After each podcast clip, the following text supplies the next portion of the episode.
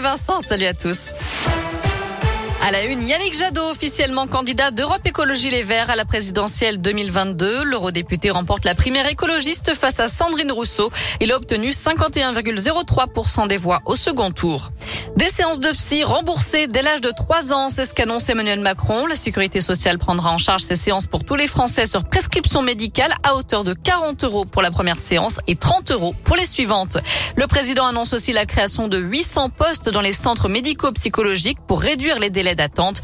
Les psychologues manifestaient partout en France aujourd'hui, notamment à Lyon, où une délégation a été reçue en préfecture. Elle avait pu s'enfuir du Bataclan avec d'autres spectateurs alors que l'assaut des forces de l'ordre n'avait pas encore été lancé ce soir du 13 novembre 2015. Sophie Parra, 37 ans, fait partie des témoins qui prendront la parole au procès des attentats à Paris.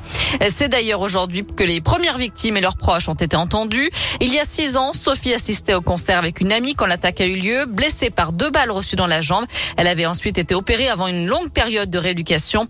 Installée depuis quelques années à Sainte-Foy-les-Lyons, elle a décidé de suivre ce procès, même si elle n'en attend pas grand-chose surtout de la part des accusés. Impossible pour elle de prononcer le nom de Salah Abdeslam, le seul survivant des commandos. Quand il dit que c'était pas personnel, que c'était pas contre nous, bah oui, mais en attendant, c'est nous qui sommes morts hein, euh, ou qui avons été blessés. C'est des familles qui ont été endeuillées. Euh. donc si, si, si, clairement, c'était euh, c'était contre nous. Il nous a sorti aussi que il nous devait la vérité et je l'attends au tournant pour ça. Comment on peut justifier d'avoir tué autant de personnes et d'en avoir blessé autant? Et il manifeste aucun sentiment de culpabilité. On n'a pas d'excuses, on n'a rien mais en tout cas, je sais que c'est quelque chose que je veux entendre, c'est leur vérité.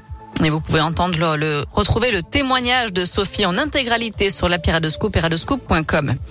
Enfin, il y aura du foot à suivre ce soir avec la suite de la Ligue des Champions. Un choc hein, à prévoir au Parc des Princes. Le PSG reçoit Manchester City à 21h.